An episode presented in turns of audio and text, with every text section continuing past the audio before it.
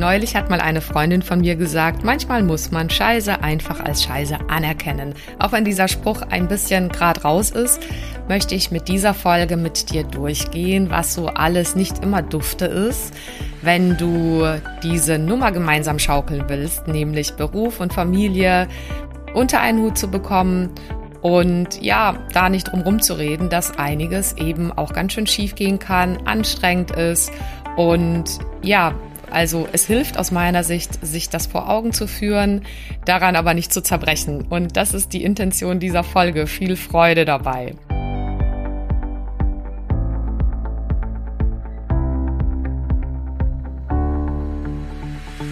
Hi, schön, dass du da bist. Ich bin Carolina Schuler, Life Coach, Mama von vier Kindern und mein Mann und ich hatten früher ehrlicherweise auch nicht immer eine Idee, wie genau das eigentlich gehen soll, Beruf und Familie gemeinsam zu schaukeln. Und vielleicht kennst du das, diesen Traum, dass beides gesund, selbstbestimmt und erfolgreich möglich ist. Und das ist es.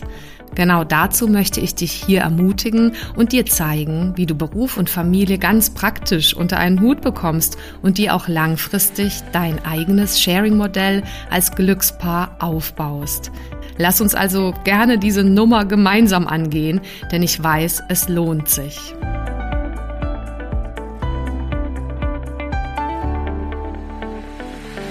Herzlich willkommen. Schön, dass du wieder dabei bist. Diesmal geht es also um das Thema, was alles nicht immer so dufte ist.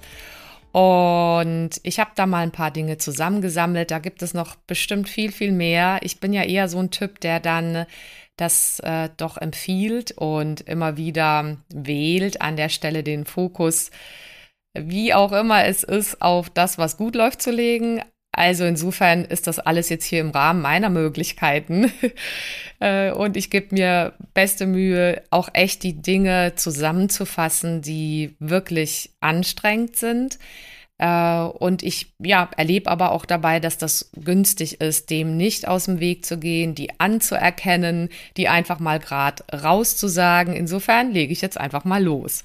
Also, was viele von euch bestimmt schon selbst erleben oder gehört haben, ist, dass das eine ziemlich ähm, herausfordernde Situation schon auch sein kann, eine Schwangerschaft äh, zu gut, gesund und ja, einfach immer kraftvoll äh, durchzugehen und auch eine Geburt und auch die erste Phase. Also es ist einfach, da kann man nicht drum rumreden, ein krasser Hormonhaushalts äh, Herausforderungsjob des Körpers. Also alles natürlich ein Wunder und äh, es hat aber wirklich einfach Auswirkungen.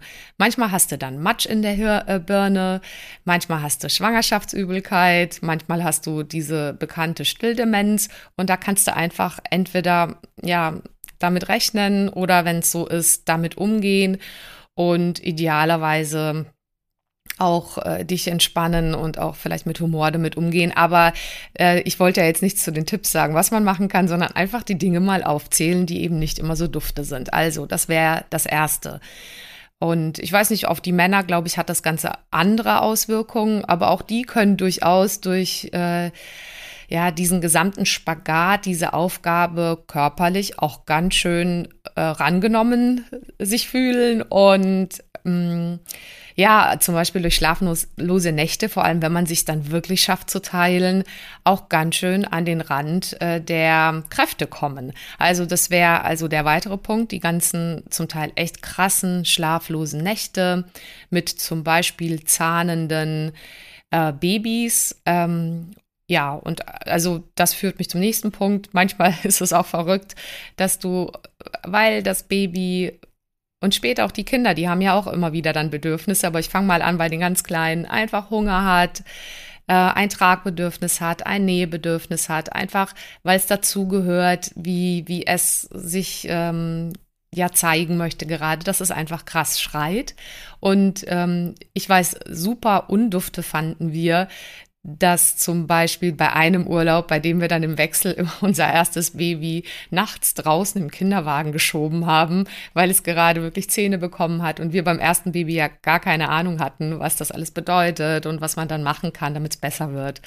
Also das kann schon sehr anspruchsvoll sein. Ich weiß auch, als ich am Anfang mit zwei, drei Babys in der Straßenbahn war und also nicht Babys, sondern Kindern dann und einem Baby also Kleinkindern, und dann einfach irgendwie die nicht ruhig waren oder das Baby noch geschrien hat und dann vielleicht, es waren, bei uns haben einige einen Schnuller nehmen wollen, andere nicht und ähm, dann war das Baby nicht zu beruhigen. Also es waren schon wirklich nicht schöne Momente da in so einer geschlossenen, ich wollte schon sagen geschlossenen Anstalt, aber in so einem ges geschlossenen Wagen einfach zu sein und damit klarzukommen, dass du das jetzt einfach überhaupt nicht kontrollieren und handeln kannst und dass es vorübergehen wird ja, das waren so einige erste Dinge.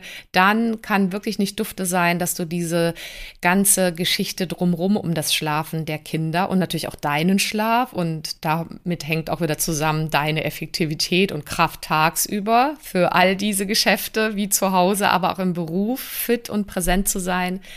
Da kann einiges drumrum schiefgehen, nicht Dufte sein. Du kannst lernen aus Fehlern. Ähm, aber zum Beispiel kann ich mich erinnern, dass wir eine Zeit lang uns humorvoll als Bettvorleger unseres, ich glaube, zweiten Kindes oder so erlebt haben, weil sich da so eingebürgert hatte, dass das ähm, Kind einfach gut einschlafen konnte, wenn wir dessen Hand gehalten haben. Und dann haben wir das dann halt öfter gemacht und dieses ähm, Muster, diese Gewohnheit durften wir dann auch erstmal unterbrechen und umbauen. Äh, genau, und da kennen einige von euch vielleicht vom Hörensagen oder Selbsterleben andere äh, Muster rund um dieses Thema Schlaf. Also zum Beispiel, dass sich dann einbürgert, dass die Kinder zu einem ins Bett kommen, dass die morgens dann da sind, dass kaum kann man sich bewegen, äh, rechts nach links ist das Kind schon wach. Und das darf natürlich jeder für sich so entscheiden, selbst und als Paar, wie man es denn da gerne machen möchte. Ich plädiere einfach dazu, dafür zu schauen, was einem gut tut, was man wirklich möchte von der Werthaltung her und auch aus ganz praktischen Gründen und gegebenenfalls nachzuzurren. Also zu merken, okay, das haben wir jetzt mal probiert und das hat jetzt also irgendwie nicht gut getan, allen Beteiligten hier und dass man sich wirklich traut, was Neues auszuprobieren. Zum Beispiel hatten wir dann mal die Situation, dass äh, dann klar war, dass wir auch später bei älteren Kindern gesagt haben, Mensch, alle können besonders gut schlafen, wenn jeder in seinem Bett schläft. Dann gab es natürlich schon auch Zeiten mit vielleicht mal schlechten Träumen. Und das waren immer nur ein paar Tage, aber dann durfte das kleine Kind dann mit einer eigenen Matratze neben unser Bett und da bei uns im Raum sein. Aber weil wir einfach beide wussten, im engen Bett plus noch Kindern kriegen wir keinen Schrei äh, Schlaf, haben wir das im Prinzip dann so organisiert.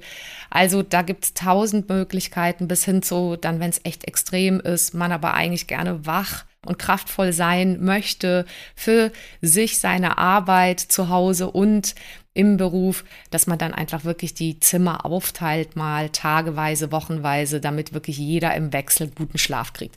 Aber das waren ja schon wieder die praktischen Lösungs ähm, Vorschläge. Jetzt wollte ich wirklich nur ja aufzählen, was wirklich alles nicht Dufte sein kann.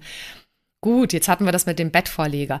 Ja, super krass kann manchmal auch sein, dass ähm, der Job weg ist oder dass, also das habe äh, zum, zumindest ich auch mal erlebt nach einer kurzen Elternzeit und nach einem schnellen Zurückkehren, dass mir das tatsächlich passiert ist, was ich bisher nur aus der Zeitung kannte, dass dann äh, ohne anderen Grund einfach meine Arbeitsstelle nicht mehr da war. Das war noch in meiner Angestelltenzeit. Inzwischen bin ich ja ähm, selbstständig und Unternehmerin.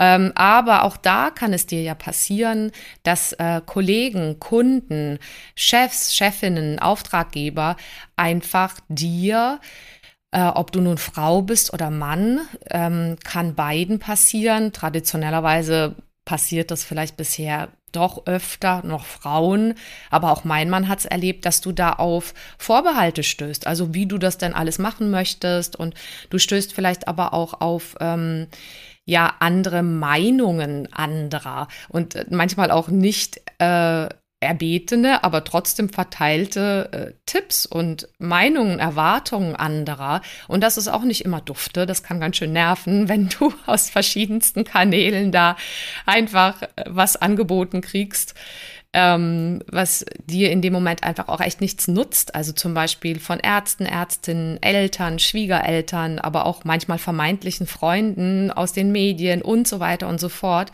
Das kann manchmal ganz schön stressig sein. Da darfst du für dich auswählen, äh, was tut dir gut, was tut dir nicht gut, welche Meinungen und darfst dann halt dich davon abgrenzen ein Stück weit und deine Haltung dazu finden.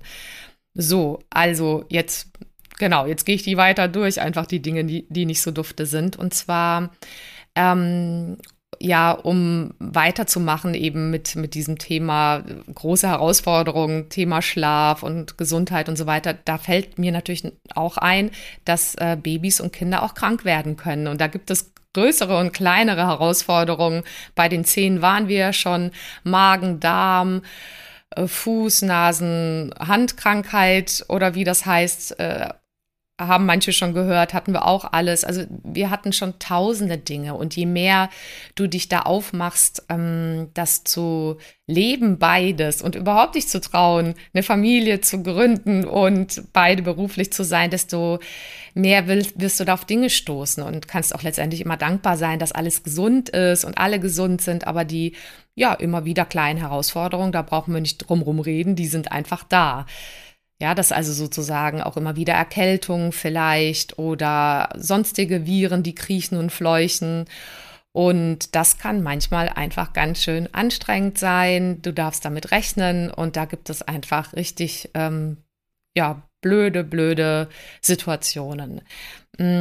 Dann ein Thema, was so ein bisschen umfangreicher vielleicht ist, also weil das quasi so dauerhaft dich treffen wird, nämlich das Thema herausfordernder Entscheidungen, die du auch ständig treffen darfst, sowohl für dich selbst, für deine Familie, für deine Kinder, aber auch im Beruf. Und ja, also ich meine, letztendlich darfst du da manchmal alleine auch schauen oder mit deinem Partner, deiner Partnerin, aber die sind da einfach so krass vielfältig. Ich hatte irgendwann äh, ja die Illusion, dass äh, das einmal getan ist und vorüber ist, aber es ist nicht vorüber. Es zieht sich einfach komplett durch. Du darfst quasi täglich bereit sein, Entscheidungen zu treffen. Jetzt nimm so Beispiele bezüglich Impfung, bezüglich Betreuung, also welche, wo, wie lange, Krippe, Kindergarten Schule später auch. Ähm, wie du was managen möchtest, machen möchtest. Also dieses ganze Thema Entscheidungen. Also das könnte man manchmal an die Wand klatschen und es ist aber da und darf gemanagt werden. Ganz praktisch. Dann das Thema Zeit, dass die scheinbar immer zu knapp zu sein scheint, dass es dein wertvollstes Gut ist und dass du einfach davon ausgehen kannst, auch wenn es dir manchmal stinkt, dass die begrenzt ist und dass du hier jeden Tag wählen darfst, was du mit deiner Zeit machst.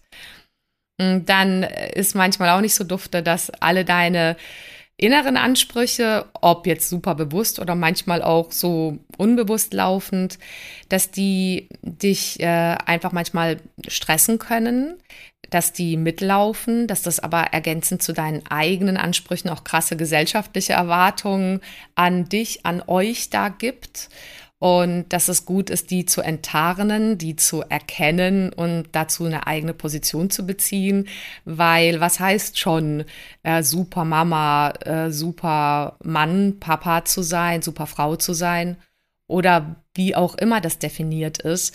Ähm, da ist es total wichtig, dass du da deine eigene Haltung dazu entwickelst, aber mit dem konfrontiert zu werden, ist einfach wirklich auch anstrengend manchmal.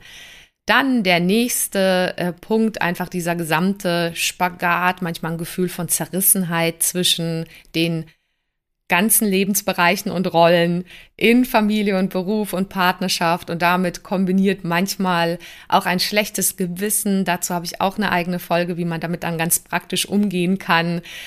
Ähm, aber es ist einfach äh, zu erwähnen hier. Klartext, das gibt es und da brauchen wir nicht drum rumreden. Das ist lieber, lieber das dem ins Auge sehen, dass das einfach da ist, als sich dann zu erschrecken, wenn das einen einfach immer wieder beschäftigt. Dann ähm, denke ich sicherlich sowas wie, dass man manchmal einfach gar keine Ahnung hat als Paar, wie das eigentlich alles gehen soll.